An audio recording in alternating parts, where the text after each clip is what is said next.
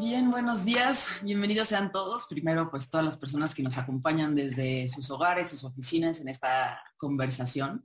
Y bienvenidos también a los ponentes que han hecho hoy el favor de, acompañarnos. Primero que nada, doy la bienvenida a Luis Pérez Yacha, que es de, es de casa de uno de los colaboradores fundamentales de IntelliJuris y bueno, pues, que nos acompaña hoy también como anfitrión de esta, de esta conversación.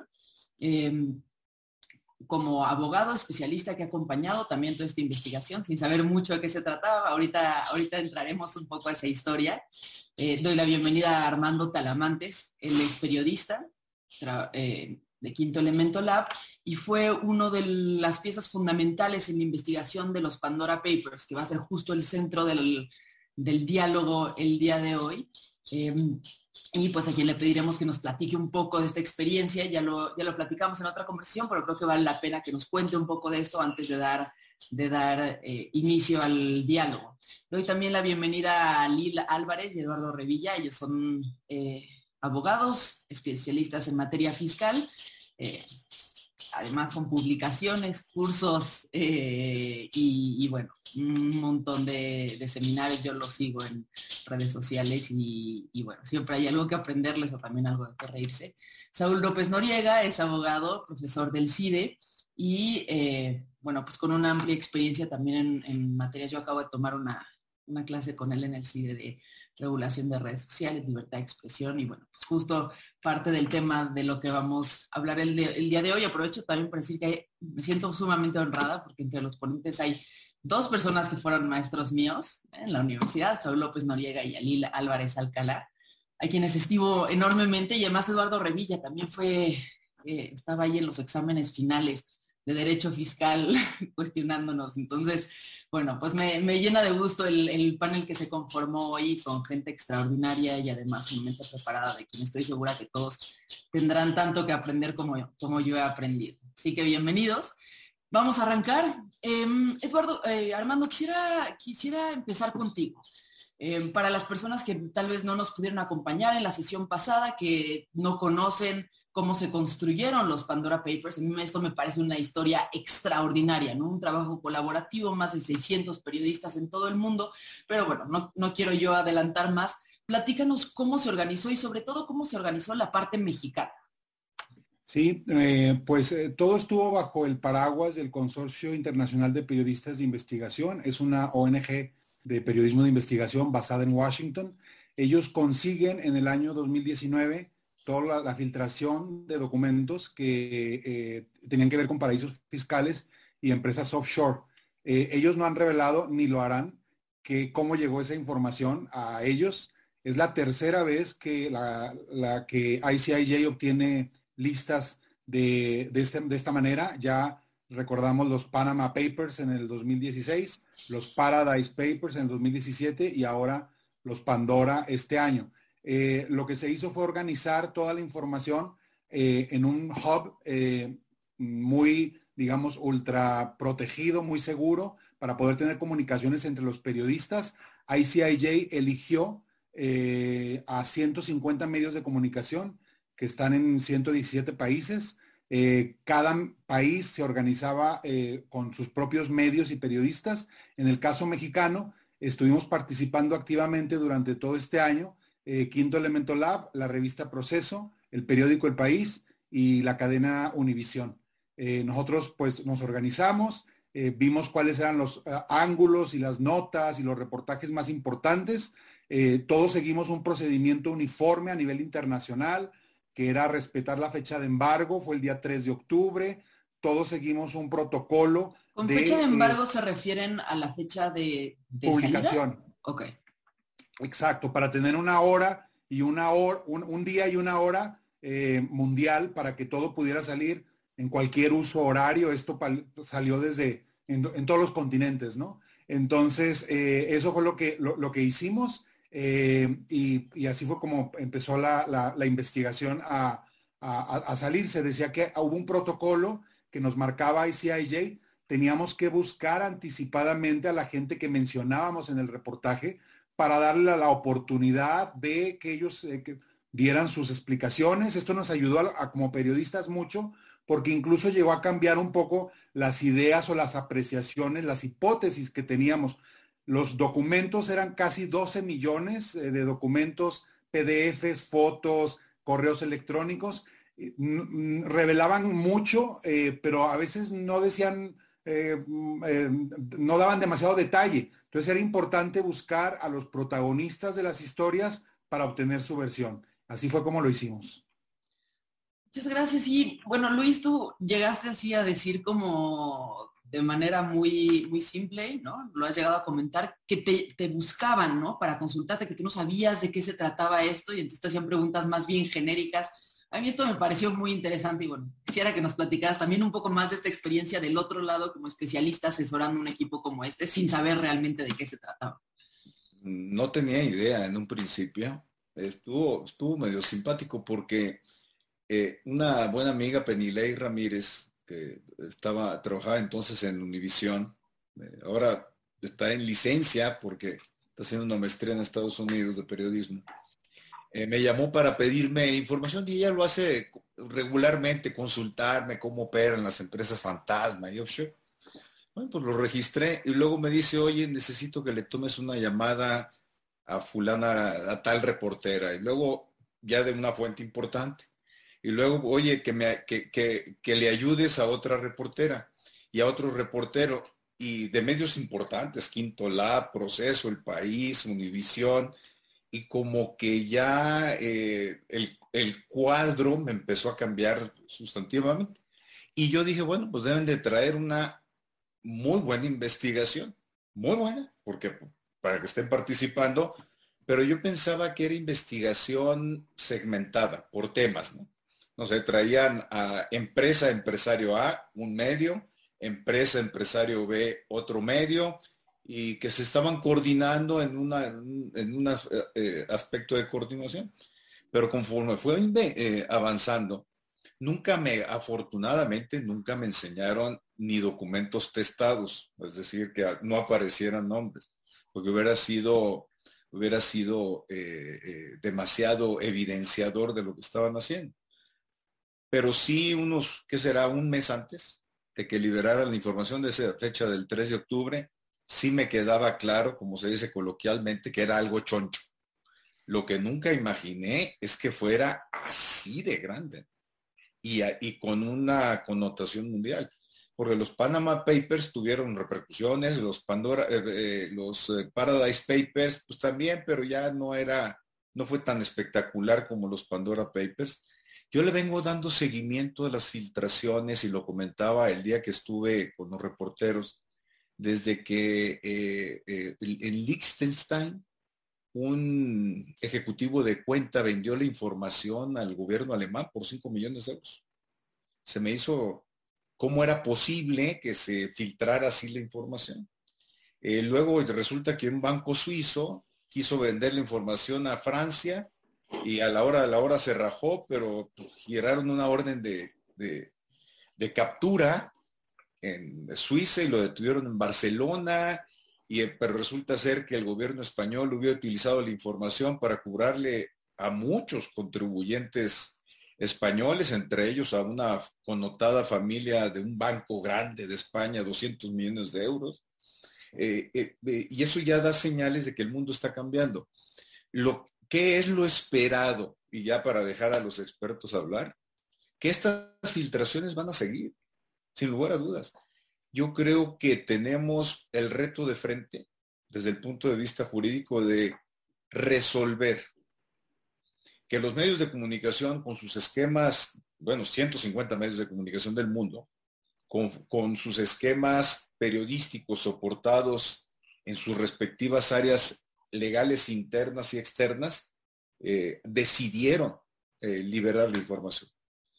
Hay un análisis profundo del tema en donde privilegiaron la publicidad de la información con independencia de cómo se haya obtenido versus la protección de datos personales de las personas que están involucradas en este tema. A mí me parece que es uno de los grandes aspectos que desde el punto de vista jurídico está en, juego, porque también tenemos una presunción de inocencia, pero también tenemos una realidad. Los, los paraísos fiscales, los, los, los, las offshore, se utilizan para ocultar actos delictivos de gran calado, como narcotráfico, trata de personas, financiación del terrorismo. No, es, no, no son temas menores. Aquí en México pues, tenemos el tema del narcotráfico, tráfico de personas, tráfico de armas. No tenemos el problema del terrorismo, pero los paraísos fiscales para eso son. Tenemos otra, otra realidad. Ahora eh, eh, el Reino Unido, la comunidad británica, sin lugar a dudas es eh, quien favorece más estos esquemas de opacidad. Y ahora resulta que Estados Unidos, pues ya empiezan a haber señalamientos muy poderosos, que varios de los estados de Estados Unidos, pues también son eh, fuente propicia de la secrecía fiscal y quienes menos comparten información al mundo, pues son los, son los americanos. Tenemos tenemos eh, una, un abanico de cuestionamientos en un entorno distinto y con esto cierro, en donde ciertamente la filtración de la información, desde mi punto de vista, se va a dar. ¿Quién sabe cómo les consiguieron el consorcio? Mi teoría, mi teoría es que para el tamaño de lo que consiguieron, tuvo que ser información comprada, sin lugar a dudas. Pues eh, muchísimas gracias Luis. Creo que ayudas a poner, a darle un marco a lo que va a ser toda esta conversación ya sobre, el, sobre los temas legales, ¿no? Fuiste poniendo como cada uno de los eh, aspectos relevantes y tal vez de los debates públicos que están ahí dándose en el, mundo de los abogados a partir de que salió esta filtración. Eh, y, bueno, pues creo que nos ayudas mucho también para dar el pie a lo que sigue porque pues justamente es entrar a, cada uno de ellos y, pues intentar entender un poco más.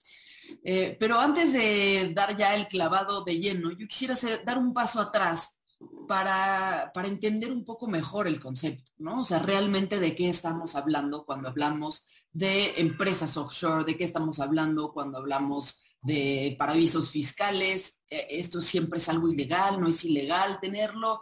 Eh, no sé si Ali nos pudieras, nos pudieras hacer una explicación más o menos de cómo funcionan estos, estos esquemas. Sí, claro que sí, Fernanda. Bueno, creo que se ha hablado mucho a, a últimas fechas de esto, ¿no? O sea, no necesariamente el tener una inversión o una entidad en estos llamados paraísos fiscales con la complejidad que hay de definir qué es un paraíso fiscal porque digo, tenemos una definición de 1998, ¿te acuerdas, Eduardo Luis Manuel, del primer este reporte de la OCDE, del Harmful Tax Competition, que te dice, estas son las características más o menos de los paraísos fiscales. Vemos que en la práctica la línea es muy poco clara, ¿no? Ahora mencionaba Luis Manuel el caso de Estados Unidos. Si me preguntas hoy, yo creo que el gran paraíso fiscal o el gran lugar de secrecía fiscal es Estados Unidos. Entonces es una línea muy poco ¿Cómo, clara. ¿cómo, es esto? Yo vi que, por ejemplo, los Pandora Papers, estados de Estados Unidos, como bien decía ahorita Luis, aparecen como paraísos fiscales igual que este, las Islas Vírgenes, ¿no? O sea, están ahí enlistados. ¿Cumplen con exactamente todas las características a pesar de estar en un país tan este, público tan grande, tan protector de las leyes fiscales como Estados Unidos? Mira, yo creo que la información puede llegar a ser engañosa y creo que genera algo de confusión en el público en general, que no me parece deseable, ¿eh? me parece un poco preocupante. Y, ahorita les voy, les voy a dar dos ejemplos de lo que digo. Pero más allá de eso, que en un segundo momento seguramente hablaremos de eso, yo creo que Estados Unidos a nivel federal es el mayor paraíso fiscal del mundo por una de las características que la OCDE mencionó de los paraísos fiscales en este reporte, que es la secrecía. Estados Unidos no entra o no suscribe este famoso acuerdo CRS, por sus siglas en inglés. Entonces, Estados Unidos no da información de cuentas bancarias, de estructuras si se generan de cierta manera, entonces no se ven a los beneficiarios efectivos. Hoy en día, si quieres hacer una estructura en donde no se vea a los beneficiarios efectivos, el mejor lugar es Estados Unidos. yo te diría el único lugar es Estados Unidos. Entonces, esto es, esto es relevante. Ahora bien, ¿a mí qué me preocupa, Fernanda? Me preocupa que siento que en la forma en que los medios presentan esta información, se puede generar una narrativa que no sé si es del todo correcta, porque genera cierta incomodidad en la población en general. Y les voy a dar un ejemplo muy sencillo. Tenemos el caso del Consorcio Internacional. Se sale toda esta información y la mayor parte de nosotros lo aplaude. Yo siempre con ciertas reservas, y seguramente Saúl hablará de eso, porque es información obtenida ilegalmente. Y siempre hay este juego entre que algo sea oculto o que quieras que sea confidencial. Creo que hay una diferencia. Hay veces que no, no quieres que las cosas se sepan, son confidenciales, y hay veces que tienes el objetivo de ocultar. Es una línea bien relevante que señalemos que hay una diferencia y Saúl seguramente hablará de eso. Sale la información del consorcio y todos nos sentimos contentos porque creemos que se evidencia corrupción y temas que nos preocupan. Ahora, muy poco tiempo después hay una filtración que seguramente conocerán de ProPublica, que filtra los datos del IRS, o sea, del SAT americano, y fíjate cómo plantea la información que obtiene. Te dice, aquí tengo el dato porque me impactó, de 2014 a 2018, los, las personas más ricas de Estados Unidos solo pagaron el 3.4% en el crecimiento de su riqueza, no en sus ingresos, ¿eh? en el crecimiento de su riqueza, o sea, en ganancias no obtenidas en cuanto aumentó su patrimonio. Y si tú analizas la información que da el consorcio internacional, ves la página y te dice, oye, esta es una ventana operaciones ocultas. Entonces aquí yo nada más quiero dejarlos con dos análisis. Primero, ¿cuándo se vale y cuándo no se vale robarse información para evidenciar algo que consideramos un abuso? Porque Estados Unidos ya metió al FBI y ya dijo, vamos a proceder legalmente contra la gente que se robó información de la IRS. Eso sí nos preocupa, lo otro no. Ojo con eso. Como abogados creo que por lo menos tenemos que analizarlo. Y el segundo punto que para mí es muy grave, sin dejar de aceptar la preocupación que hay por la profunda desigualdad que tenemos en el mundo, es la forma en que se presenta esta información al público en general. Me parece que puede generar una sensación que no necesariamente es verdadera. El impuesto sobre la renta no se paga sobre el crecimiento de la riqueza. Entonces, si es 3.4% o cero, da igual, eso no es el sistema que tenemos. Y por otro lado, en el tema del consorcio internacional te dice, se abre la ventana operaciones ocultas. Y nuevamente, oculta o confidencial. ¿Quiero esconder dinero o quiero generar una estructura de protección patrimonial? Creo que es, es ahí el punto fino que me parece que debemos empezar a, a preguntarnos. Y sobre todo, regresando a tu pregunta inicial, cuando es tan poco clara la línea, hoy en día, me parece, de qué es y qué no es un paraíso fiscal, qué jurisdicciones se puede y qué, en cuáles no. Muchísimas gracias, Alil. Y para continuar, quisiera retomar justo uno de los planteamientos que haces, ¿no? Esta disyuntiva, bueno, eh, ¿en qué momento se va a utilizar información robada y en qué casos no? Porque en el caso de que sea información robada del SAT, del gobierno de Estados Unidos, hay un problema, pero si se trata de despachos privados alrededor del mundo, no habría problema. Saúl, ¿Hay una diferencia en el origen de la información robada a la hora de que pues, pueda ser legal, ilegal? ¿Hay algún, o, también tienen alguna responsabilidad los, em, los reporteros que trabajan con esta información o incluso las organizaciones que la, difunden entre los reporteros que van a trabajar con ella? Este, bueno, en principio, digamos, creo que la clave acá, digamos, una cosa es la persona encargada de sacar la información, de venderla, o digamos, el, caso creo que icónico más relevante es Pentagon Papers, el New York Times, cuando obtienen información de la guerra de Vietnam en la administración del presidente Nixon. Y es, digamos, al menos la historia que se ha construido, es que la persona, garganta profunda, quien ofrece la información es por una cuestión moral. Dice, me parece inadmisible que se siga ocultando esto, que es información clave que debe conocer pues, el, el electorado, la ciudadanía estadounidense, y que lo sigan ocultando y entonces él se arriesga y, filtra la información. Ese es un proceso legal. La persona que realiza, vende o por cuestiones morales y demás, ofrece la información, puede claramente tener responsabilidades legales, porque normalmente las personas que tienen acceso a esa información están atados a una serie de obligaciones por seguridad este, nacional, por ser cuestiones que pueden afectar relaciones con otros estados, de espionaje o información bancaria, fiscal delicada en una autoridad de la materia o en un banco, etcétera. ¿Ok? Una pregunta, te voy a hacer ahí una pausa. ¿También eh, pesaría el hecho de que haya, por ejemplo, NDAs firmados? O sea, hay una responsabilidad que también pudiera ser civil o... De la institución y de la persona, sin duda. Ahora, una vez eso, y si el periodista, digamos, el medio de comunicación no participa en ello, digamos, eh, es decir, yo no estoy, yo no metí un infiltrado y demás, etcétera, a mí me marcaron un día por teléfono y me dijeron, tengo esta información. En ese momento creo que hay otro tratamiento. Y justamente el este caso de Pentagon Papers es, la pregunta es, ¿esto tiene un valor noticioso? ¿Ok? Como fenómeno, hablando del caso de Pandora Papers y de otros muchos otros casos, y se atañe a funcionarios públicos relevantes. ¿Ok? En ese momento entramos en, otro, paraguas constitucional y en principio los medios de comunicación tienen una enorme protección y yo creo que esa protección es positiva. Puede haber diferencias respecto a la narrativa que mencionaba Lil, cómo lo planteó un medio de comunicación y demás. Creo que en principio ahí estamos en una cuestión pues, de criterios periodísticos. Oye, el enfoque a mí no me gustó, este enfoque no me parece oportunamente, se puede exprimir mejor, en fin, esa es una discusión muy interesante, pero creo que ahí todavía estamos dentro de la protección. Si es un caso, eh, creo que el caso este caso de Pandora Papers claramente es un hecho noticioso, digamos aquí Armando, pero cualquiera más puede dar ingredientes o elementos de por qué es relevante hablar de ello. Cuando se abordan que hay funcionarios públicos, en el caso mexicano, hubo un ex consejero jurídico que estuvo involucrado y a su vez entiendo que un secretario de Estado que también estuvo involucrado.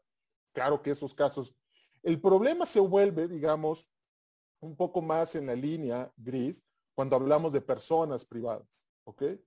Es decir, un empresario o alguien que, es, eh, que tiene mucho dinero, eh, pero no es, no es conocido, o él mismo ha hecho un esfuerzo por no ser conocido, ¿ok? Y estar un poco tras bambalinas, y en ese momento se mencionan sus nombres. Y allí entra a escena, digamos, cuál es todo el tema de los límites democráticos al, trabajo periodístico, que básicamente luego tienen que ver con derechos. Derecho a la presunción de inocencia, lo mencionaba Luis, eh, derecho a la reputación, derecho al honor, derecho a la intimidad, a la privacidad, o lo que subrayaba Lil, pues yo quiero operar bajo la confidencialidad. ¿Por qué? Porque tengo mis manías, no quiero que nadie se entere de lo que, digo, no, uno tiene que justificar. Si es legal poder realizar esto, pues bueno, no hay que justificarlo más, ¿ok? Y eso, digamos, cuando me invitaste, este, Fer, lo platicamos. yo vi algunas notas, no voy a decir qué medios ni demás, etcétera, que no hacían esta acotación muy importante de que esto no es ilegal. Que es fishy, sin duda.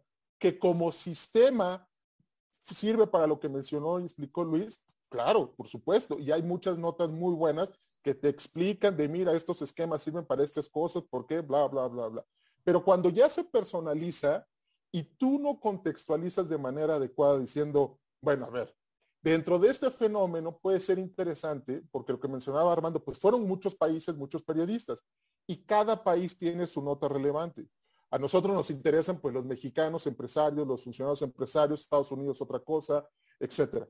Eso creo que pues, es obvio y válido, pero cuando no haces la acotación de, mira, esta persona no está haciendo nada malo, es legal, puede ser que sea legal, pero no correcto, y tal vez deba reformarse, y tal vez deba disponerse. Eh, esa es otra discusión muy importante. Acuérdense que ahí está la discusión de poner impuestos ahora para tratar de acabar con estos paraísos, etcétera.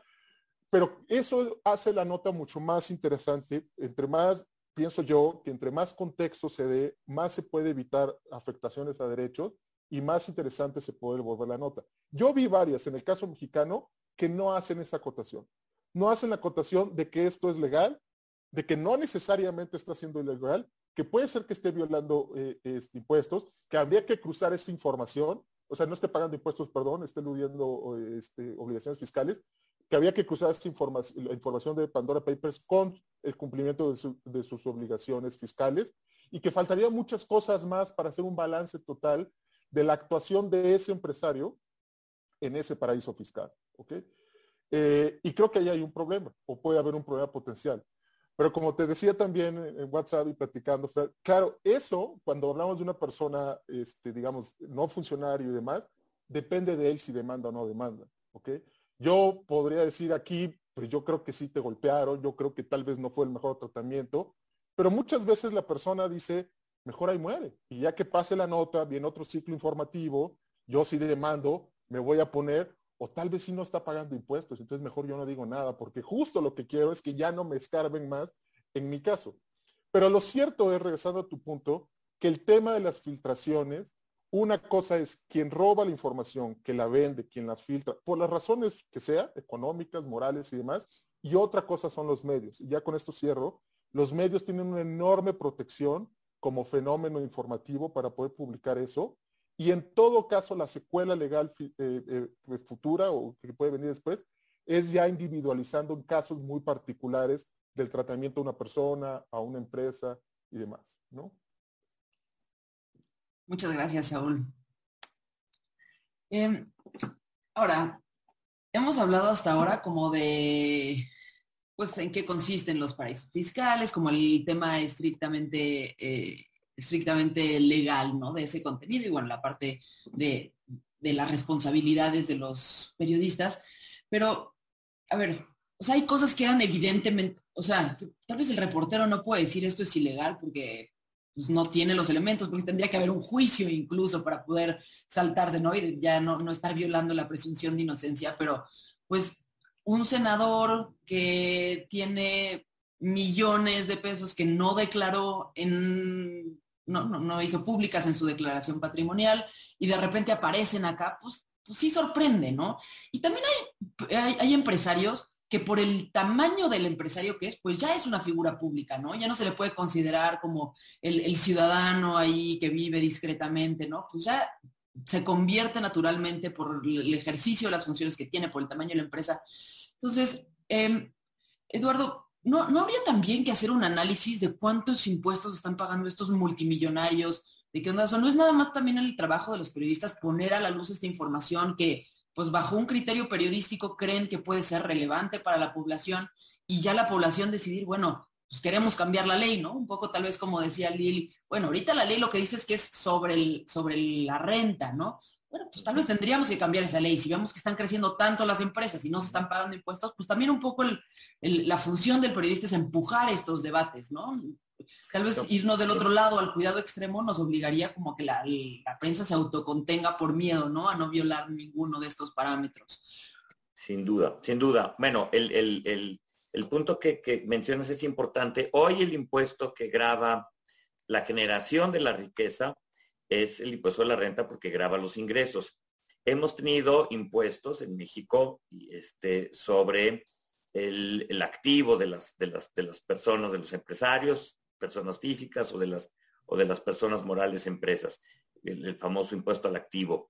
Eh, hay otros países que tienen impuestos a las, al, capital, hay otros que los tienen sobre el patrimonio, o, eh, eh, por ejemplo, en el caso de México, impuestos a la, a la propiedad inmueble, ¿no? Un predial, que es el, el, valor o la mera tenencia de ese, de, ese, de ese inmueble o de un coche refleja una manifestación de riqueza. Los puede haber. El, el, tema fundamental del, movimiento de offshores, como, como mencionaba Luis Manuel, se da básicamente por el impuesto de la renta, ¿no? Ahora, es, es culpar al medio eh, y, y, decir, oye, el tener un offshore, creo que eso es importante, es, es, es, es ilegal o no es ilegal. La respuesta fiscalmente es que no lo es es, un, es un esquema válido por muchas razones. Ahora bien, el ocultar la existencia de esa inversión, ese es lo que es ilegal. Entonces, puede haber leyes administrativas que rigen la conducta de servidores públicos, servidores públicos, perdón, o puede haber la ley fiscal que te dice, ten una cuenta de banco donde quieras, nada más repórtame. La omisión en el reporte es la que debe ser sancionada. Entonces, toda la construcción de, paraísos, de legislación de paraísos fiscales, se hace sobre la presunción de que al fisco no le gusta, pero no le, no le incomoda legalmente en tanto tú le avises, ¿no? ¿A dónde vas a ir? Este, o, no me importa, pero nada más dime a qué hora regresas, ¿no? Un poquito como nos decían nuestros papás. Entonces, este, el, el tema aquí es que tampoco es nada novedoso llevan, no sé, la legislación sobre, sobre corporaciones extranjeras o, sobre offshores en Estados Unidos la introdujo el presidente Kennedy. Es decir, los esfuerzos de Estados Unidos con la CFC, de la OCDE durante todos los 80, en México a partir de hace aproximadamente 30 años, en 95, 96, pues quiere decir que la velocidad con la que se están generando las inversiones y los movimientos de dinero es mucho más rápido que la posibilidad del fisco de, detectarlos, ¿no? Entonces, esto me parece que podemos organizar este evento en tres o cuatro o en seis años, tendremos otro par de escándalos más y estaremos cuestionándonos exactamente lo mismo. Entonces, eh, aquí lo interesante para mí desde el punto de vista periodístico es que en el momento en el que se conoce que hay algunos funcionarios públicos de la actual administración involucrados, como que el tono bajó. Si nada más hubieran encontrado opositores, el tema seguiría muy prendido, ¿no? Entonces, creo que ahora el SAT tiene la, pues, toda la posibilidad de actuar. Hay que recordar que hace algunos años hubo, eh, el fisco alemán compró información de un banco suizo y este, mucho se cuestionó entonces la posibilidad, y entre ellos salieron algunos este, mexicanos que estaban ahí, el SAT lo sabe por, por, rebote, y no se podía usar esa información porque fue obtenida ilegalmente. Alemania consideró que no, el fisco alemán dijo yo la voy a usar, pero el fisco mexicano prácticamente no tuvo elementos porque no podía este, actuar eh, en función de información que se consideró obtenida de manera ilegal. Entonces, el campo para legislar y para regular esto creo que todavía es bastante fértil, eh, pero hay que, hay que ver que este, eh, como tal, los movimientos de capital, la protección de los recursos, eh, la existencia de gobiernos poco transparentes o democráticos, etcétera, pues son también cuestiones muy diferentes a lo que decía Luis Manuel. Bueno, aquí atrás puede haber terrorismo, puede haber este, cantidad de delitos que se esconden a través de esto, pero es culpar al medio, ¿no? Es decir, como una computadora o el Internet, hay que eliminarlo porque hay páginas terribles o se venden armas o se venden, este, eh, no sé, cuestiones que menores no deben ver, pero no puedes desaparecer, eh, culpar a la, a la, a la, a la computadora o al Internet. Entonces hay que tener mucho cuidado aquí con la posibilidad de limitar el flujo de, recursos, este, pero y, conscientes de ello, pues tratar de ver dónde apretar las tuercas legislativamente y cómo eh, administrar toda esta información, porque hay otro problema. La, autoridad no es, por lo menos la actual, pues experta en estos temas. Lo que vemos que está pasando ahora en la UIF, pues puede ser que nos genere un, retroceso importante en el conocimiento técnico de alguien que, o de algunos eh, funcionarios que seguramente saldrán, que, manejaban esto con más o menos cierta técnica. Vamos a ver qué sucede es, otro tema enorme, ¿no? La UIF lo que está pasando, pero bueno, simplemente las facultades de la UIF creo que dan muchísimo para debatir. Em, y, pero eso es materia de, otro foro. Em, antes de volver contigo, Armando, para hacerte algunas preguntas sobre lo que han vivido post la publicación, quisiera ir con, contigo, Luis, y preguntarte un poco sobre esto que hablabas, ¿no? Decías, pero vamos a seguir viendo este tipo de publicaciones, van a continuar. A ver, tengo particularmente dos preguntas contigo. Uno es, a ver, sí seguimos viendo, pero cada, cada publicación va siendo mucho más exponencial que la anterior uno, porque hay mucho mayor acceso a Internet, ¿no? Una colaboración como la que vimos ahorita hubiera sido imposible tal vez hace 20 años, ¿no? Las propias plataformas sobre las cuales se construyó esta investigación, eh, el manejo de datos, la, la, capacitación que ya tienen los periodistas en el análisis de bases de datos, es decir, todo se está transformando de una manera en la que ya lo público se está volviendo mucho más público, ¿no? Hiperpúblico. Eh, pues, ¿qué ves en esto, no? O sea, habría que cuidar más la privacidad cuando ya el riesgo no es que te conozcan en una colonia o en un país, sino que ya a nivel mundial tu nombre aparezca para siempre y se quede en páginas de internet, sea imborrable.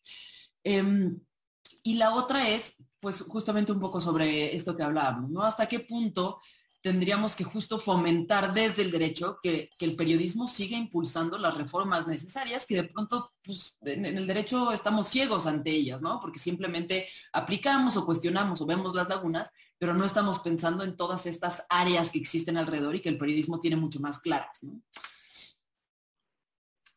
Como, como comenté, a ver, eh, yo parto de un, eh, de, un elemento previo. Yo, creo, yo, yo sí aplaudo este tipo de publicaciones. Sí, sí las aplaudo, auténticamente. Tiene sus problemas, sí. Me, pareció fascinante la explicación que dio Saúl y la segmentación que realizó. Porque mira, todavía en la cancha fiscal, en la cancha fiscal, sí puedo yo dar testimonio de que no todos, pero sí un número importante de contribuyentes utilizan los paraísos fiscales para evadir impuestos. ¿eh? O sea, también hay que decirlo. En ese, en ese escenario de segmentación, pues sí hay que, hay que tener esto claro. Y, y la opacidad se presta mucho. La opacidad se presta mucho. Por eso yo sí lo aplaudo. Evidentemente se va a generar una polémica amplísima, pero desde el momento en que un contribuyente no reporta como está obligado sus inversiones al fisco mexicano en, la modalidad y las formas que lo marca la legislación, pues, pues ya estamos en una zona muy oscura. No quiero decir negra, pero estamos en una zona muy oscura. Si eso lo trasladamos a funcionarios públicos, servidores públicos, el tema para ellos es con mucho más delicado porque hay un delito que se combate en automático. Es decir, se llama enriquecimiento ilícito, un delito por hechos de corrupción. Si ese servidor público ganó mucho dinero, mucho, mucho dinero antes de ser servidor público y lo tiene en un paraíso fiscal y no lo reporta en su declaración patrimonial de inicio cuando toma funciones, en automático se considera cometido el delito de enriquecimiento ilícito. Así de fácil. Yo creo que el tema no es menor. El tema no es el origen del recurso y la utilidad en el recurso. El tema es si atrás, con esta información que están proporcionando los medios de información, se cometieron delitos. Porque luego no resulta tan circunstancial. Me voy a la información robada, robada, por Suiza y por Liechtenstein definitivamente. Resulta que en un caso lo recibe el gobierno alemán y con base en el sistema de intercambio de, de, información fiscal, bancaria y fiscal, que se tiene establecido con los países de la Unión Europea y el gobierno americano, se hace un cruce inmediato de información. Le llega la información a México. Esos países vieron, no partieron de una presunción de culpabilidad. Ojo, no, hicieron las investigaciones conducentes y resulta ser que descubrieron a la dueña de L'Oreal, a bancos importantes españoles, al Bayern Múnich, al presidente del Bayern Múnich, a un, un fabulista muy famoso, a la BMW, con que sí habían evadido impuestos. Es decir, ¿dónde entonces estuvo esa legalidad? Yo no estoy diciendo, a partir, yo tengo en México la presunción de legalidad y de inocencia de que pago mis impuestos. Eso no impide que el SAT, si algo ve, me venga y me fiscalice. Aquí hay una evidencia de comisión, hay una evidencia que puede resultar fundado o no, de que el hecho de ocultar la información para efectos fiscales sin declararlas, pues ya está mal. Ya suena muy raro. Es un tema que apesta. Segundo, para servidores públicos está tremendo, está terrible. Hay delito directo y la pena de prisión es muy alta. No se trata de justificar en el caso de servidores públicos y sí hay que hacer la segmentación que trabaja Saúl, por supuesto, por supuesto, de, de entre los delitos y los no delitos. No es una sombra de sospecha. pero sí hay una sombra de duda profunda si no estás declarando las inversiones en paraísos fiscales. Yo creo que el hecho de evidenciar, y Armando nos puede eh, platicar cómo se tomaron las decisiones jurídicas en los medios de comunicación para darle adelante a la liberación de la información. Creo yo que, esa es la valía de, las investigaciones de este tipo. Ahora, pues es un tsunami, ¿verdad? veremos qué implicaciones tiene para los medios de comunicación. Bueno, me, refiero a, un caso que dice Saúl López Noriega. El New York Times hace, ¿qué? Casi un año publicó la información fiscal de Donald Trump. Ahora Donald Trump demandó al New York Times y a David Barstow, que fue el reportero. Digamos, el tema sigue, sigue explosivo. David Barstow no, ni el New York Times se robaron la información. Quienes se robaron la información pues fueron los que se le entregaron al New York Times, que tiene nombre y apellido, por cierto. Está bien identificada esta persona. Es todo. Muchas gracias, Luis. Armando, volviendo contigo, bueno, pues ya hablaron un chorro de las consideraciones alrededor, pero quisiera volver a las decisiones editoriales que tomaron, ¿no? Porque muchas veces incluso cuando se evalúan ¿no? los temas de legalidad, pues se vuelve a este, a la sala editorial, ¿no? En donde se toman decisiones sobre quién debe salir y quién no debe salir, ¿no? Cómo se construye una historia, quién es relevante públicamente y quién no. ¿Cuáles fueron los criterios que ustedes utilizaron para esto? Eh, y, han tenido repercusiones después, han tenido gente que los busque justo con la intención de reclamar que su nombre haya salido después de, las publicaciones. Sí, eh, una vez que obtuvimos eh, la lista, digamos, de todos los documentos filtrados, para nosotros no había duda, es decir, nosotros sabíamos que esta era información que teníamos que publicar, pero de una manera mucho más cuidadosa. Esta no es una filtración digamos, al estilo de Wikileaks, ¿se acuerdan con Julian Assange cuando ponían absolutamente todo en la página web y la gente podía o realmente descargar todo?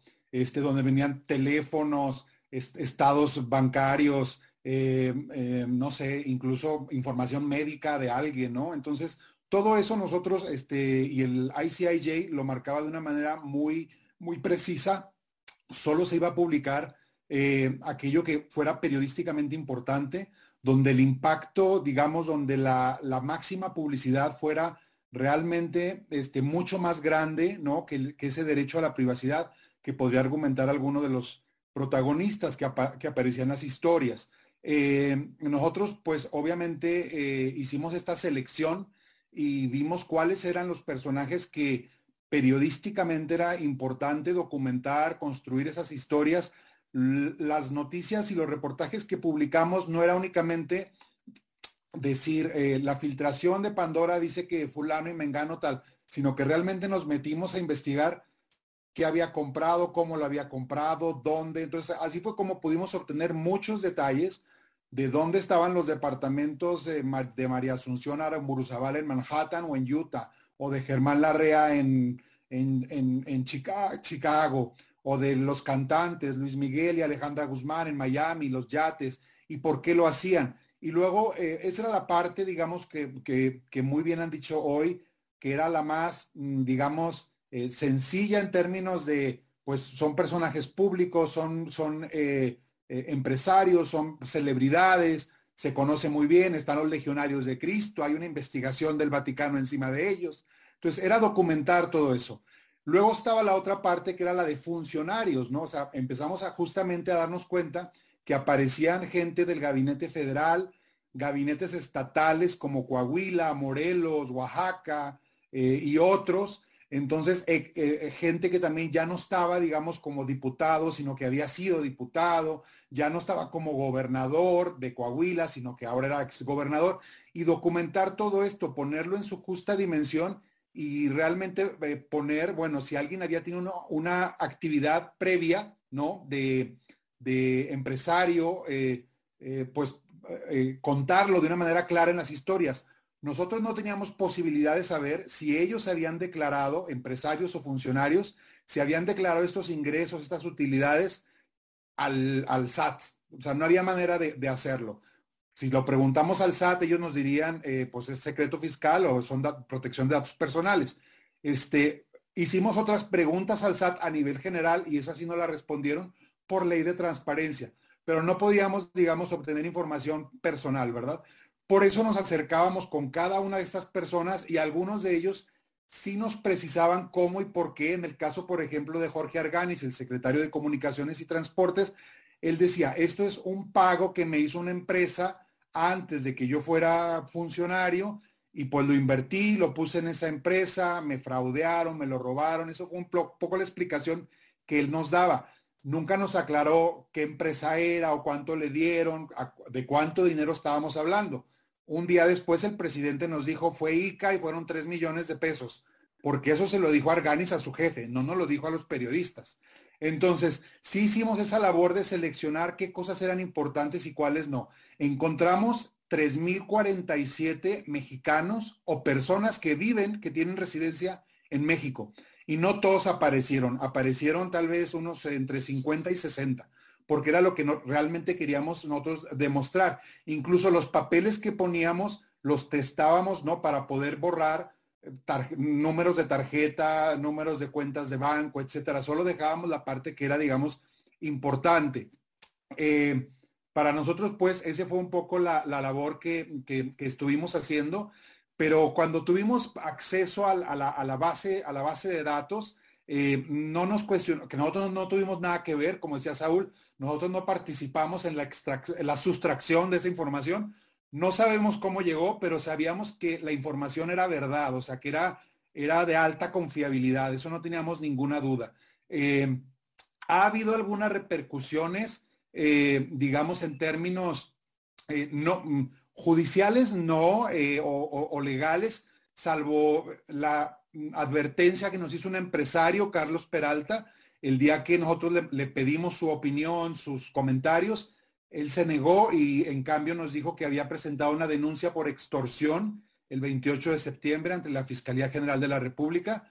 No hemos sabido más de eso todavía y él dijo que él se reservaba su derecho también para eh, demandar por la vía civil eh, daño eh, a su reputación, ¿no? Entonces, eso tampoco hemos sabido, no, hemos tenido noticias en ese sentido y de ninguna otra persona tampoco, ¿no? Eh, entonces eh, estamos pues a la espera de ver qué es lo que pasa. Se ha acercado gente con nosotros, sí, pero afortunadamente para seguirnos dando más información.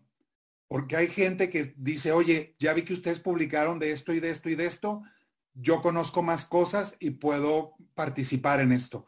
Lo interesante y para nosotros era lo importante era exponer lo que sucedía si hay delitos que perseguir, eso no lo diramos los periodistas, lo dirá la autoridad. La, unidad de, inteligencia financiera, el día que publicamos la investigación, una hora y media después, Santiago Nieto dijo que iba a abrir una investigación para revisar todo esto. No sabemos en qué va a acabar eso, si, si la investigación va a seguir o no. No han hecho público nada todavía. El SAT eh, tampoco ha tenido ningún posicionamiento formal respecto a Pandora Papers. Lo único que dijo la jefa del SAT ah, en días después de la publicación, dijo, yo no necesito de Pandora Papers, yo ya estoy cobrándole a grandes contribuyentes que me deben dinero y puso algún ejemplo sin decir quién, quién era, eh, pero no hemos sabido más, eh, digamos, acerca de investigaciones que haya abierto la, propia autoridad. En el caso de la Secretaría de la Función Pública, creo que ellos serían los indicados para ver si hubo omisiones en la declaración eh, de, patrimonial de los funcionarios. Lo que nosotros vimos es que todos los funcionarios activos de cualquier gobierno federal o estatales, de cualquier partido, todos omitieron, todos omitieron decir si tenían participación en empresas offshore y en paraísos fiscales. Nadie lo hizo explícito, nadie lo dijo, ni el senador Guadiana, ni el secretario de Comunicaciones, ni este, el jefe de la oficina de, de, Cuauhtémoc Blanco, el, el, gobernador de Morelos. Nadie hizo público que ellos tenían fideicomisos donde había miles de dólares o donde habían eh, invertido eh, para comprar eh, propiedades. Nadie lo hizo público no hemos sabido tampoco, pues, si ha habido alguna repercusión sobre eso. Sabemos que, por ejemplo, el caso del senador Guadiana, que él dijo que se había equivocado con el Declaranet y por eso no había puesto su, su patrimonio. Él dijo que lo iba a corregir, este, al día de ayer sigue sin estar corregido. Entonces, bueno, nosotros pues seguimos este, con el dedo en el renglón. Vamos a ver qué, cómo sigue evolucionando eh, la investigación. Muchas gracias, Armando. Y mm, bueno, quisiera aquí un poco contraponer, porque hemos escuchado dos posturas muy claras, ¿no? Por un lado, eh, Alil nos explicó que este es un esquema que puede ser perfectamente legal y, Luis nos dice, no, a ver, o sea, claramente los paraísos fiscales sí se usan para esconder dinero, para evadir el pagar impuestos. Eh, Alil, ¿Tienes algún comentario sobre esto? O sea, sí, realmente tendríamos que decir, ah, no, pues son, es un esquema legal y, todo bien, o, o sí nos tendría que preocupar ver tanta gente con dinero en paraísos fiscales. yo creo que tanto Luis como Eduardo lo pusieron muy bien y, y resumiendo lo que ambos dijeron, sí puede llegar a ser un mecanismo para actos ilegales, sin duda, que pueden ser mecanismos que sean muy útiles para realizar actos ilegales, sin duda, tanto los paraísos fiscales como las empresas factureras en México, ¿no? O este, o realizar un espectáculo público y decir que vendí más boletos de los que realmente vendí. O sea, hay muchos mecanismos para realizar actos ilegales. Esto es una de las posibilidades para hacerlo, sin duda. Y ya lo dijo, como te decía, desde 1998 la OCDE lo señala. Los lugares donde hay una secrecía importante con relación a la información se vuelven posibilidades o avenidas para esconder, no solamente temas confidenciales, para esconder dinero, para esconder recursos. Entonces, bueno, eso no lo puedo negar. Lo que pasa es que hay muchos matices y como te decía, las Islas Vírgenes Británicas están ahí, sí, y también Estados Unidos. Entonces, no es tan blanco y negro, es lo que yo trataba de, de comunicar. Ahora, a mí, y, esto me parece muy importante mencionarlo, para mí es relevante que prestemos atención en la función de los gobiernos en esto. Te voy a decir qué me preocupa, Fernanda. Me preocupa que los gobiernos claramente han fracasado en el combate a la pobreza, en la educación, en un montón de asignaturas pendientes. Y lo que creo que están haciendo es decir, es culpa de los ricos que no pagan impuestos, es culpa de los paraísos fiscales. Y me parece que falta un análisis profundo de cuál es el papel del gobierno en esto. Y me refiero rápidamente a, temas muy puntuales. Primero, si se quiere grabar la riqueza, se requiere una reforma fiscal para grabar la riqueza. El sistema que tenemos hoy no graba el patrimonio. Podrá ser malo, pero eso es responsabilidad de los que nos gobiernan. Te doy un dato rápidamente. El promedio de recaudación este, como porcentaje del PIB en la OCDE es más o menos 34%. México está al 16%. Los impuestos a la riqueza representan menos de 1% en todo el mundo. Ese no es el sistema que nos rige. No nos gusta, hay que cambiarlo y es otra discusión. Segundo tema, ¿por qué se esconde la riqueza? Creo que esa pregunta hay que hacérnosla. ¿Por qué la gente quiere esconder la riqueza? Y una parte puede ser pues, porque es mala vida, porque son corruptos. Y otra respuesta puede ser porque en países como el nuestro es profundamente peligroso mostrar riqueza. Entonces, ahí tenemos un tema de ojo, seguridad, ¿qué está haciendo nuestro país para proteger a sus contribuyentes? En México, la información fiscal se filtra, se compra. Entonces, ojo, ¿por qué la gente no te declara sus verdaderos ingresos? Puede ser por evadir, sin duda, pero también puede ser por un tema de protección personal. Y ahí, otra vez, es una responsabilidad del gobierno. Tercer punto, gasto público. Yo creo que tenemos que dejar de hablar de recaudar más sin preguntar para qué. Es una pregunta obvia. Mamá, quiero más dinero. Este tesorero, mándame más lana. ¿Para qué? Si no hay un gasto público pertinente y eficaz, yo no, no, entiendo por qué seguimos hablando de aumentar la recaudación. Y mi último punto que me parece bien relevante y aquí aprovecho para felicitar la labor periodística de Armando y de tantos otros es, tenemos a los periodistas haciendo la chamba del gobierno. Esa filtración es muy interesante y es muy importante. Pero cuando se dio Bahamas Papers, esa filtración, era información de registros públicos. Sea, la filtración de Bahamas era información de registros públicos y de FATCA. Esa información la tenía el gobierno mexicano tres, cuatro años antes. Entonces, otro tema que nos tenemos que preguntar es, oye, ¿por qué el periodismo está haciendo la chamba de los gobiernos? Y si no tenemos también mucho que reclamarle a nuestros gobiernos. Con esto termino, Fernanda, pero sí creo que hay que ver el otro lado también. A mí me preocupa dónde están los gobiernos y cuáles son sus obligaciones con relación a esto. Claro, que ahorita se ve como que los malos son los que no declararon, los que, pues sí. no sabemos si declararon o no, pero pues en realidad, ¿qué pasa con quien tendría que haber exigido? ¿no? Y, es más, ¿qué pasa con la función pública que no, había aparecido ahí para verificar que hubiera respuestas reales ¿no? en las declaraciones patrimoniales de los funcionarios, etcétera? Em, ahora, voy a tomar una pregunta que nos hacen del público, que por cierto, si alguien más quiere hacer preguntas, eh, está ahí el chat abierto y vamos a tomar también preguntas de ahí. Hay una que me parece interesante y creo que ha estado rondando. Em, Eduardo, ¿qué tan válida es la información robada en un juicio? ¿Podría utilizarse esto? Esa es, es, muy buena pregunta porque era algo que estábamos mencionando anteriormente, que es la posibilidad, en, México o el Código Fiscal mexicano se establece que el, ah, eh, la Secretaría de Hacienda podrá utilizar información que llegue a su dominio eh, para fundar cualquier tipo de resolución, ¿no? Sin embargo, en, esa sección del código estamos hablando también de la presunción de legalidad de, las resoluciones o de las actuaciones de la autoridad fiscal. Eh, me parece que si es información que se obtuvo de manera ilegal, y no solo en el tema fiscal, en otras tantas, como pueden ser conversaciones telefónicas grabadas individualmente, es muy cuestionable que puedan servir para fundar y motivar una resolución, ¿no? Entonces, lo que, lo que yo trataba de explicar hace, eh, hace unos minutos, cuando se obtiene información de un banco suizo que eh, fue notorio que fue comprada de manera ilegal por por el fisco alemán, el, el, fisco mexicano no pudo actuar, no tomó esa decisión de actuar en contra de los nombres que aparecieron entonces, ¿no? Entonces, ahí, este, Em, el, tema es que el fisco no se movió mucho en aquella ocasión, cuestionaron algunos, algunos se autocorrigieron, o sea, esto sí tiene un impacto.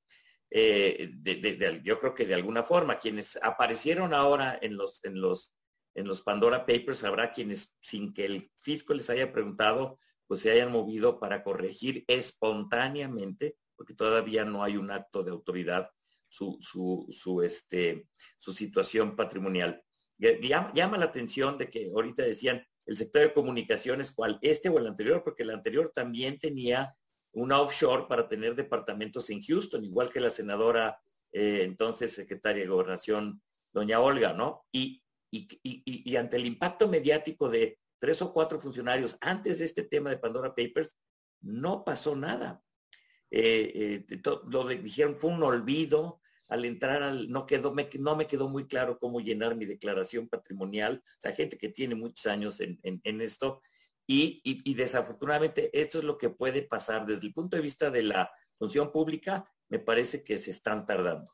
Y en el tema del SAT, yo creo que, yo creo que el SAT está siendo muy cuidadoso de, de decir, a ver, sí, hubo muchos que están aquí que sí me lo reportaron, hubo muchos que tienen estas, estas inversiones, pero no generan ingresos. Por ejemplo, tener una casa a través de un offshore, este, pues no necesariamente te genera un ingreso, al contrario, te genera un gasto. Entonces, no es algo que esté escondiendo o eh, evitando. A lo malo es si esa casa la compré con recursos que nunca declaré, pero vuelvo a lo mismo, no tiene la culpa la offshore. Es la mentalidad de la gente que no, que no quiere pagar. Entonces, aquí Hacienda o el SAT en general tendrá que ser muy cuidadoso de ver prácticamente caso por caso, de ver la antigüedad de esta información, porque también si se refiere a inversiones que ya transcurrieron más de cinco años, no las puede revisar, este, porque le caducaron sus facultades de comprobación. Entonces, hay, es, es un mosaico de posibilidades. Entonces, no hay una respuesta única, y en eso coincido con, con Alil y con Luis Manuel. Hay que ver que en muchos casos esto se utiliza para evadir y en otros no. Y, y esa esa, esa, esa posibilidad esa gama de posibilidades, este, se abre un arcoíris ahí de, de, muchas situaciones que tendrá que tener mucho cuidado la, autoridad. Y si yo fuera hoy el jefe o la, se asesorará a la jefe, les diría, también hay que tener mucho sigilo en la forma en que están ellos procediendo. Probablemente estén actuando y no lo sepamos por lo pronto, ¿no? Muchas gracias. Y, Saúl, quisiera que ahondáramos un poco más en esto último que nos platicó Armando, ¿no? Ya estas amenazas que tuvieron de, posibles repercusiones, ¿no? La parte de la extorsión a mí me suena rarísima, no entiendo qué estaban pidiendo a cambio, pero particularmente en esta, eh, me reservo el derecho a demandar por la vía civil. ¿Qué, ¿Qué se requeriría para poder decir que hubo difamación o no hubo difamación. Sé que en esto ha habido una enorme discusión legal. Este, ¿Cuáles son los criterios para que un juez pueda determinar estos casos? Sí, pero antes creo que eh, creo vale la pena subrayar justamente lo que describió Armando. Creo que es el ejercicio que se tiene que hacer por parte de los medios de comunicación. O sea, la discusión no es qué pueden comunicar, qué pueden difundir o qué pueden expresar los medios de comunicación.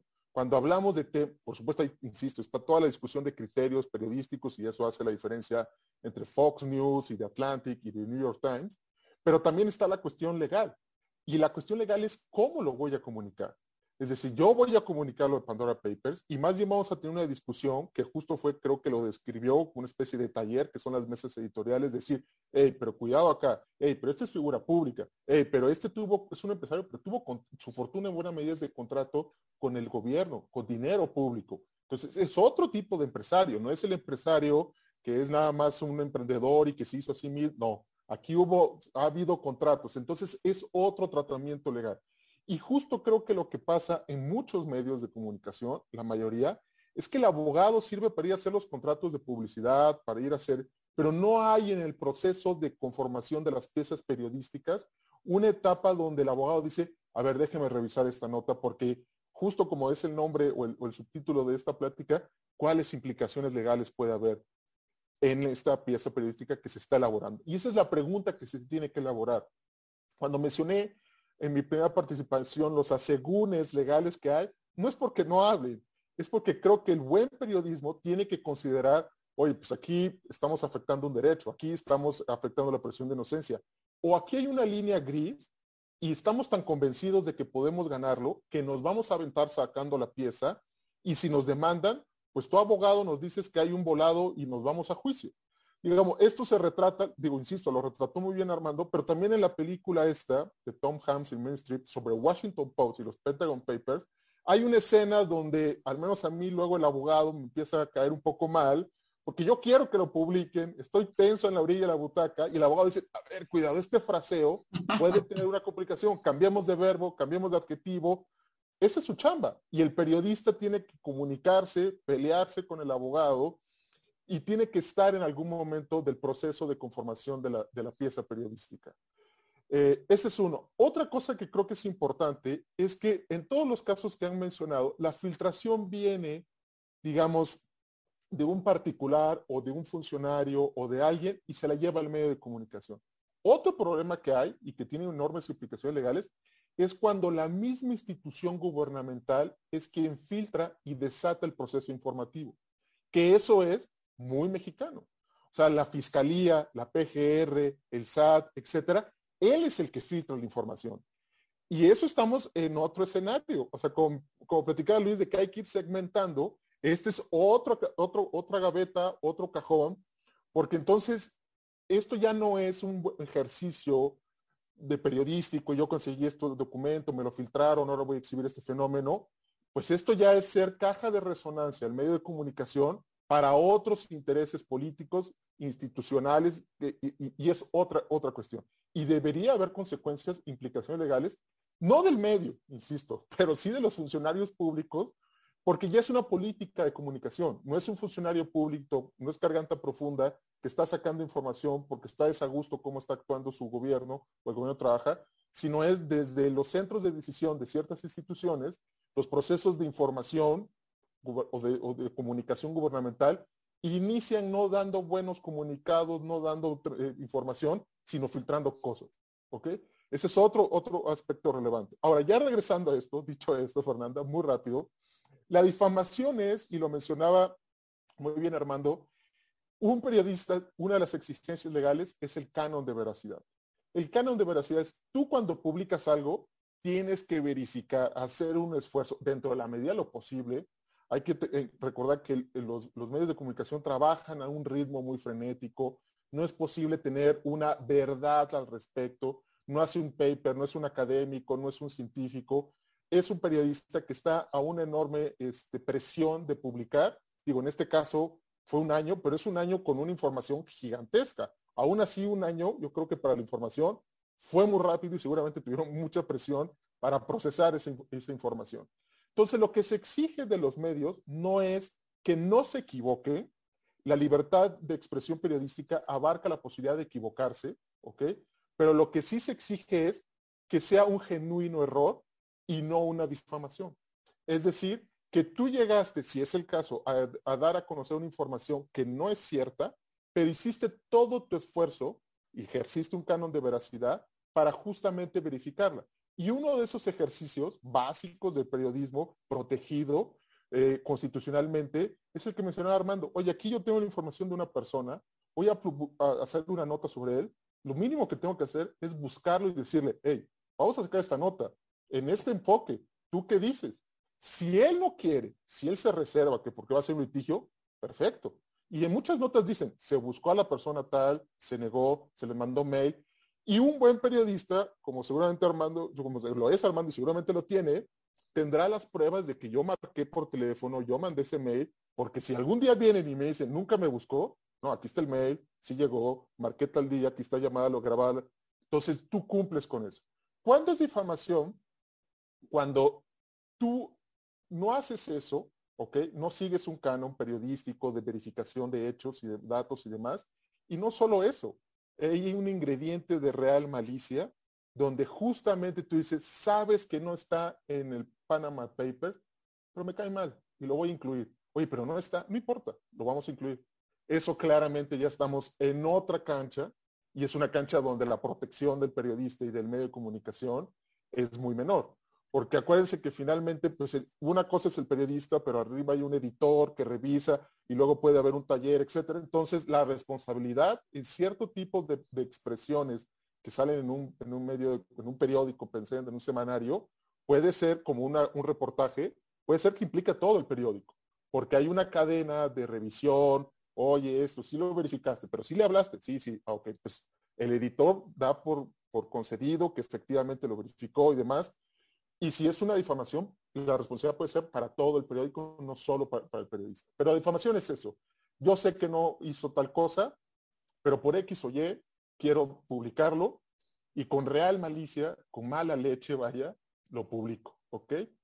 ¿Y cómo se corrige eso? Son con las demandas. O sea, justamente los medios de comunicación estadounidenses, el New Yorker tiene sus abogados y demás, porque saben que esto puede haber unas demandas. Mucho del mal periodismo mexicano jurídico, mal periodismo jurídico desde esa perspectiva, es porque no se acostumbra a, demandarse. Con esto no quiero sugerir que hay que demandar a los medios y demás, pero las demandas son lo que sirven para ir aquilatando una cosa muy básica, que puede haber consecuencias y que publicar es un ejercicio de poder que deslumbra muchos delitos y qué bueno, ¿ok?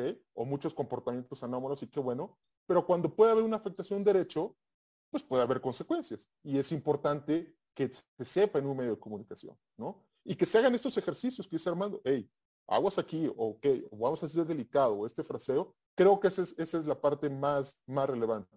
Y es un taller permanente, un ejercicio permanente de ir afinando esos criterios con un pie siempre en lo legal. Muchas gracias, Saúl. Em, quisiera retomar una pregunta del público para para la siguiente intervención y quisiera hacértela a ti, Luis.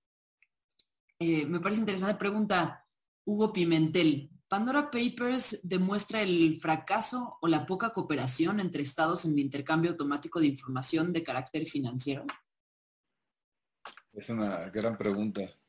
Eh, incluso aquí vamos a tener, me la voy a reservar, no porque no quiera responderla, pero vamos a tener el primer foro eh, internacional fiscal eh, el 8 de diciembre con expositores internacionales. Va a estar en inglés, entonces va a estar interesante. Y yo creo que ahí se va a responder esto de manera muy amplia, muy amplia. Sí tiene sus claroscuros, por supuesto, y Alil ya lo anunció, el país con mayor reserva, con mayor negativa a proporcionar información y compartirla se llama Estados Unidos. Claramente. Eso sí, yo creo que está fuera de duda.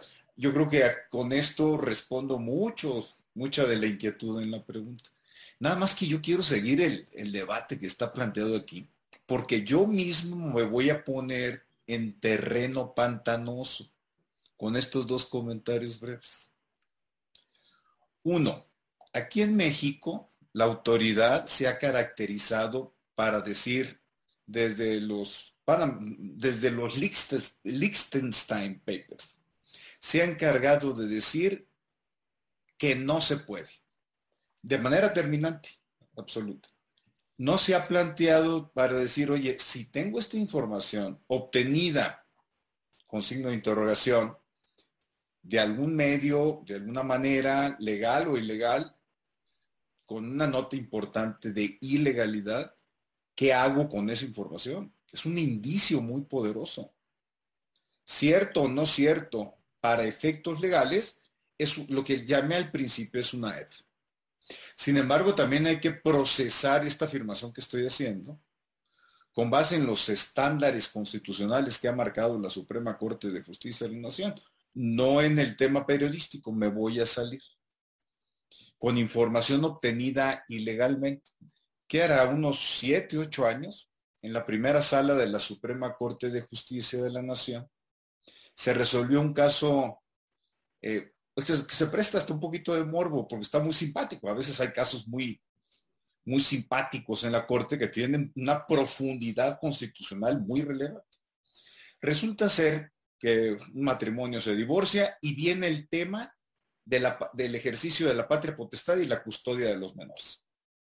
El marido conocía la clave de la computadora de la esposa, entra a la computadora, revisa los emails, descarga emails eh, de, intercambio con, con otra persona muy cariñoso en donde evidenciaba más allá de una relación de amistad, de ya de, un, de, un encuentro profundo entre ambos, y los presenta y en las etapas ordinarias el ex esposo gana los juicios y el asunto llega a la Suprema Corte. Y la Suprema Corte dice es prueba obtenida ilícitamente y por lo tanto carece de validez legal va todo para atrás, aquí no hay ningún efecto ni consecuencia legal. Este parámetro no se refiere exactamente al tema que estamos debatiendo, pero sí está relacionado estructuralmente con, el con, con la forma en que se obtienen las pruebas. Yo creo que ese es también un derrotero constitucional añadido a todo lo que se ha debatido en esta mesa sobre los alcances probatorios de la información proporcionada por los medios de comunicación. A mí lo que me gusta de estas filtraciones, además de evidenciar la problemática que se tiene en un contexto mundial, sale la información justo cuando Estados Unidos, el G20 y el grupo de los 133 países está impulsando una macro reforma fiscal. También el timing, el manejo de los tiempos estuvo muy adecuado adecuado en términos periodísticos, por supuesto. Eh, yo creo que eh, esto que estamos viviendo y que, insisto, apuesto que seguiremos con mayores filtraciones, es importante tenerlo en cuenta. Tenemos que debatir sobre los aspectos jurídicos para ver por qué no, como dice Saúl, pero también para ver cómo sigue. Muchas gracias. Eh, volviendo un poco como a este, pues estos debates, ¿no? De, qué se puede publicar, qué no se puede publicar. Eh, Armando, había discusiones fuertes dentro del equipo, ¿no? Gente que dijera de plano esto no lo debemos publicar por alguna razón, eh, posturas más de como de libertad de expresión, de difundamos todo? ¿Cómo, era? ¿Había tensiones o, básicamente había como un consenso alrededor de los temas que había o que no había que, difundir? Mm, había discusiones sanas, ¿no? En términos de que nos poníamos de acuerdo para ver qué era lo importante y qué era lo que no. Eh, eh, pero en general creo que teníamos un, un mismo concepto de hacer énfasis en aquello que pensábamos que era eh, lo más interesante, lo que potencialmente podría ser más problemático, y a eso le dábamos realmente, digamos, una mayor jerarquía. Había algunas cosas que mencionábamos, mira, por poner dos ejemplos, y los dos tienen que ver con el Estado de México para labores comparativas.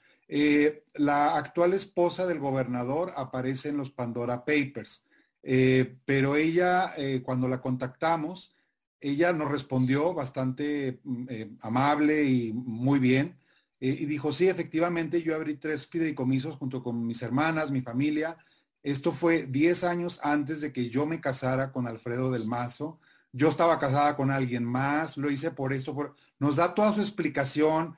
Eh, era una especie de un, fideicomiso para gestionar herencias para sus hijos, etcétera, eh, que cae un poco en, estas, probablemente en estas supuestos que mencionaba Ali, ¿no? Sobre pues la gente que, que llega a tener dinero, es, eh, pues eh, de alguna manera a veces lo intenta eh, mantener confidencial por, por, sus propias razones. Pero, por ejemplo, el otro caso del Estado de México tenía que ver con Arturo Montiel, el hijo de Arturo Montiel, ¿no? Junior. él abre un fideicomiso la última semana en que su padre es gobernador del Estado de México por 3.5 millones de dólares eh, y no queda bien claro como para qué y de dónde venía el dinero y de acuerdo a los documentos que nosotros pudimos revisar en Pandora. Nosotros lo buscamos a él, así como buscamos a todos, y él se negó a contestar nada, o sea, simplemente cerró puertas y no quiso decir nada. Ahí es donde nosotros valorábamos las cosas y decíamos qué vamos a poner más atención y qué podemos comunicar a la gente, ¿no? Para poder realmente tener eh, un, un abanico, un cóctel interesante de, cosas que se podían comunicar.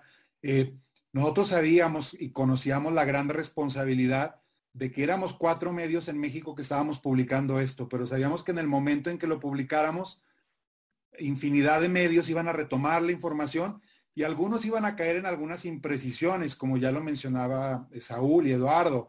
Nosotros no podíamos controlar eso. Lo que sí queríamos es que nuestras informaciones y nuestros reportajes fueran lo más precisos posibles, para que todos los medios que quisieran retomarlo o que querían entrevistar a los reporteros, autores de los artículos, pues pudiéramos nosotros, este, eh, digamos, eh, mencionar lo que, lo que sucedía, aclarar las cosas con mucha precisión. Entonces, eso era lo que nosotros eh, queríamos. Nos asesoramos mucho, como estas este, imágenes de, de películas de Hollywood que mencionaba Saúl, con abogados también. Nosotros todo el tiempo estuvimos hablando con artículo 19 que ellos son expertos en el tema de libertad de expresión. Ellos han asesorado y ayudado a muchos periodistas que se han visto envueltos en demandas por difamación en los últimos años. En México se han triplicado. O sea, esto también es un recurso que los funcionarios o la gente pública está utilizando como una manera de amedrentar a la prensa, pues para que no publique cosas que no, que no, que no quiere. Eh, lo vimos en el caso de Rubiel Ávila, el exgobernador del Estado de México, y otros más, ¿no? Donde han metido a periodistas, a columnistas eh, en, pleitos legales que duran mucho tiempo. Hay que hacer mucha inversión, mucho, mucho dinero. Entonces, realmente esto es, algo eh, valioso que la prensa, pues como bien mencionaban, pues se, se anime a hacerlo. Nosotros este, no metimos en, en esto algunos aliados, hablamos con Aristegui Noticias, ellos estuvieron dispuestos a publicarlo. Entonces realmente nos sentimos acompañados en ese sentido de que realmente estábamos publicando algo que nosotros habíamos hecho todo el esfuerzo posible por confirmarlo para poderlo publicar de la mejor manera al público mexicano. Gracias, Armando. Eh, Aline, te, te quisiste una cara como muy expresiva cuando hice la pregunta de que si esto era el fracaso de la, cooperación entre los países. No sé, ¿tienes algo que comentar sobre este tema? Lo que pasa es que tenemos sistemas, y digo, tenemos la suerte aquí que este Eduardo, que es el gran experto en intercambio de información.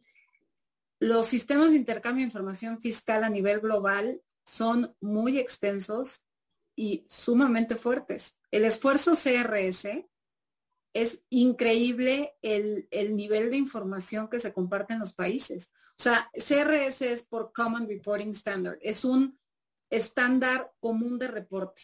Todos los países reciben la información en el mismo formato y, y básica, y, y, se comparte información no solamente como pasaba antes de los intereses o de los ingresos que genere, sino del principal. O sea, se comparte la información del capital que tienes en las cuentas. Repito, el acuerdo CRS no lo suscribe Estados Unidos, pero quitando Estados Unidos, es, una, es un acuerdo en donde se ven beneficiarios efectivos. ¿Hay forma de darle la vuelta al acuerdo CRS? Claro que hay forma de darle la vuelta. Se puede llegar a hacer. No digo que sea legal, se puede llegar a hacer. Pero la realidad es que los países tienen información sumamente importante en materia de intercambio de, información fiscal e información financiera. Digo, le, le, cedo la palabra a Eduardo, que repito, es el gran experto en esta materia. Y vuelvo al mismo tema. A mí me parece que no debemos de dejar de señalar que toda esta narrativa de hay una falta de combate a violaciones a derechos humanos, no hemos podido reducir la inequidad, no hemos logrado justicia redistributiva, que sin duda son asignaturas pendientes, creo que los gobiernos no están asumiendo su responsabilidad. Y si tú ves de dónde viene toda esta narrativa fiscal viene de la OCDE, que es un club de recaudadores, y viene de muchas organizaciones que están básicamente fondeadas por gobiernos. Y esto no quiero que se entienda, Fernanda, como que yo creo que no hay que combatir paraísos fiscales, que yo creo que no hay que combatir la evasión. Luis Manuel, Eduardo y yo somos conocidos en el foro por estar del lado conservador de la materia fiscal estoy, hemos hablado desde hace 15, 20 años en contra de los outsourcing ilegales, en contra de las factureras, en contra de paraísos fiscales, pero aún estando en el lado del cumplimiento fiscal, creo que estamos olvidando la responsabilidad de los gobiernos. Los gobiernos tienen información, no la procesan. Tienen información, no actúan conforme a esa información. Los gobiernos no tienen un gasto público pertinente y aunque recauden, no combaten la pobreza, no respetan derechos humanos. Entonces, sí me gustaría que también tratáramos de analizar dónde están los gobiernos. O sea, que hubiera un seguimiento de decir, ¿qué se hizo con esta información? Ya la tienes. ¿Cuántos de estos casos escandalosos resultan en un problema legal real, serio, en un mediano o largo plazo? Porque te voy a decir qué puede pasar con esto, Fernanda. Y tú lo sabes mejor que yo porque a esto te dedicas. Cuando hay tanta publicidad, deja de tener efectos. O sea, el efecto reputacional, el efecto de la vergüenza que te puede dar estar en estas listas, llega un momento que ese efecto se empieza a desdibujar. Entonces, ojo, o sea, dice Luis Manuel, va a haber muchas filtraciones más. Perfecto. ¿En qué momento nos vamos a empezar a volver totalmente inmunes a las filtraciones? Si no hay una acción legal de parte de los gobiernos. Y entonces esas labores periodísticas que Luis Manuel aplaude y creo que lo comparte en el sentido de decir, oye, qué bueno que se combata la impunidad y qué bueno que se evidencien los abusos. Pero si llega un momento que esto no resulta en un procesamiento legal formal, me parece que va a dejar de tener efecto. En la opinión pública se va a desdibujar. Y si ustedes se fijan, Pandora duró muy poco en la discusión pública, en México al menos, desde mi punto de vista. Mucho menos que algunos otros esfuerzos que fueron menos, menos relevantes, pero quizás tuvieron efectos a más largo plazo. Entonces, bueno, dejo eso solamente para reflexión y seguramente Eduardo tendrá mucho que decir con relación al intercambio de información. Eduardo, por favor. Pues ya, este, gracias por forzarme a... modo, este, no, no, bueno, tienes, coincido contigo. O sea, los mecanismos de intercambio de información en México son de principios de los, de los 90, en acuerdos específicos con Estados Unidos, em, y no solo en materia fiscal, en materia donera, en materia financiera para combatir lavado de dinero. Son, son, son, son acuerdos que tienen ahí muchos años. Cuando sale el FATCA, México fue el, el primero o segundo país junto con Inglaterra, que, suscribió este intercambio de información bancario con, con Estados Unidos en la administración del presidente Obama. Es decir, tenemos todos los instrumentos y la información fluye. El problema es qué hacemos con esa, con esa, con esa información. Este, y eh, el recelo a veces puede ser de la otra autoridad. Recordemos un caso em, en donde se intercambió información financiera y fue público hace, algunos años, donde el, FinCEN, que es el equivalente al, a la WIF, intercambia información sobre un personaje eh, y el entonces jefe de gobierno, actual presidente, balconea esta información en, en, en, una mañanera hace muchos años y el, el FinCEN, el IRS, detienen el flujo de información. Es decir, eh, te dicen, no puedes utilizar esto para cuestiones políticas y ya se está prestando. Por eso decía así Fernanda, eh, lo que viene con la WIF será materia de, otra discusión, pero tiene mucho que ver con el, también el recelo de, ciertas autoridades. Si te doy cierta información, no debe ser información que termine con fines políticos. Y, si no, y si no aplicas la información que te estoy dando para los fines fiscales o financieros o aduaneros para los que está llamado este intercambio de información, pues entonces empieza a haber también un recelo. Ese es otro fenómeno que también habría que analizar. Si están funcionando bien los flujos de información, porque en todos ellos dice esto solo podrá aplicarse para fines estrictamente fiscales. Pero si, el, si los gobiernos, para no limitarnos al nuestro, utilizan esto con otros fines, también el, emisor de esa información empezará a ser muy cuidadoso si no ve resultados de que esto termine en una auditoría, en un, en un crédito fiscal, en alguien purgando una, sanción penal porque era violó una norma este, de, esa, de, esa, naturaleza, etcétera. Entonces, los instrumentos están ahí, están ahí hace 20 o 30 años. México es de los países que más información intercambian en el mundo. México y Estados Unidos son los dos países que más información intercambian entre sí. Estados Unidos no, no intercambia más información fiscal con ningún otro país como con México. Bueno, eso era hace unos años. Habría que, habría que, ver si, si, esto sigue funcionando igual en, el último par de años. Pero, pero el tema es qué hace luego la autoridad con esto. O sea, si es para unos y para otros no, pues entonces el, no es que los mecanismos no sean eficientes, es que el emisor y el receptor no están siendo eficientes, no es culpa del medio, ¿no? Muchísimas gracias, Eduardo. Em, y bueno, pues ya nos quedan unos minutos para cerrar y quisiera pedirle a Luis que nos ayude con algunas reflexiones finales para, terminar con este foro que ha sido extraordinario y creo que muy enriquecedor para todas las personas que, hemos estado aquí escuchando. Siempre definitivamente intercambiar puntos de vista con periodistas de primer nivel, combativos, eh, con convicciones eh, de realizar un trabajo honesto conforme a los estándares profesionales y los cánones que acaba de, mencionar Saúl, es fascinante. El intercambio de puntos de vista de abogados, abogadas, con periodistas, sin lugar a dudas, hay una cancha muy grande que, como dijo Saúl, tiene que resolverse por parte de los, de los tribunales.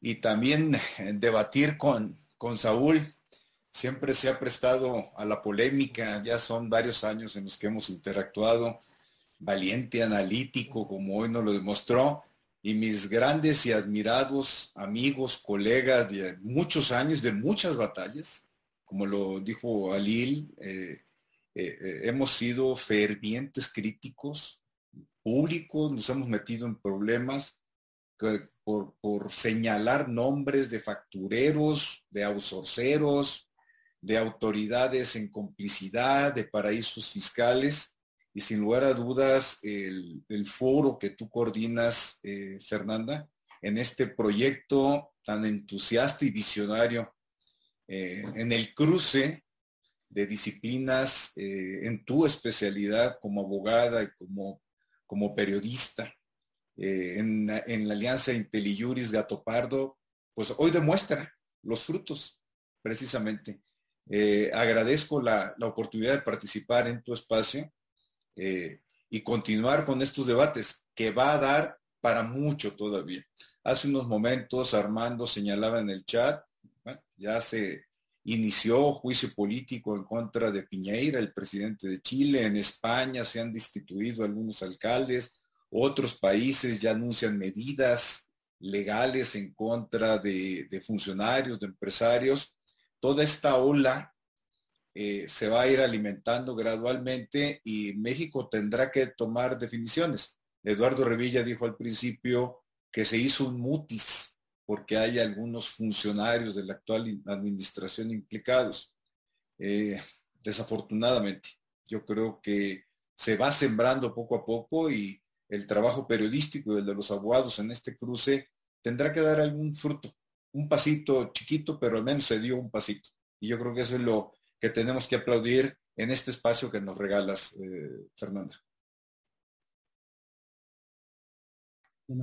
Pues, muchísimas gracias Luis y, de nuevo muchísimas gracias a todas las personas que nos acompañaron ah, durante esta conversación, escuchándolo el, diálogo. Eh, creo que pues sin duda detona muchas más reflexiones que pudiéramos aquí seguir durante horas comentando, eh, pero me da gusto porque pues eso nos hace saber que habrá muchas más eh, espacios como estos en los que podamos seguirlo, seguirlos comentando. Y bueno, pues no se pierdan el resto de las conferencias de esta serie sobre periodismo jurídico, pero pues también todas las series que ha impulsado IntelliJuris y que abordan distintos temas, desde género, hay unas específicamente que he visto sobre derecho fiscal, sobre cuestiones constitucionales y, bueno, pues que, creo que han detonado un debate en el país que vale muchísimo la pena y que hacía falta justo en eh, fuera de las aulas. Entonces, pues muchas gracias y pues nos vemos por acá en la próxima sesión de IntelliJuris Gato Pardo.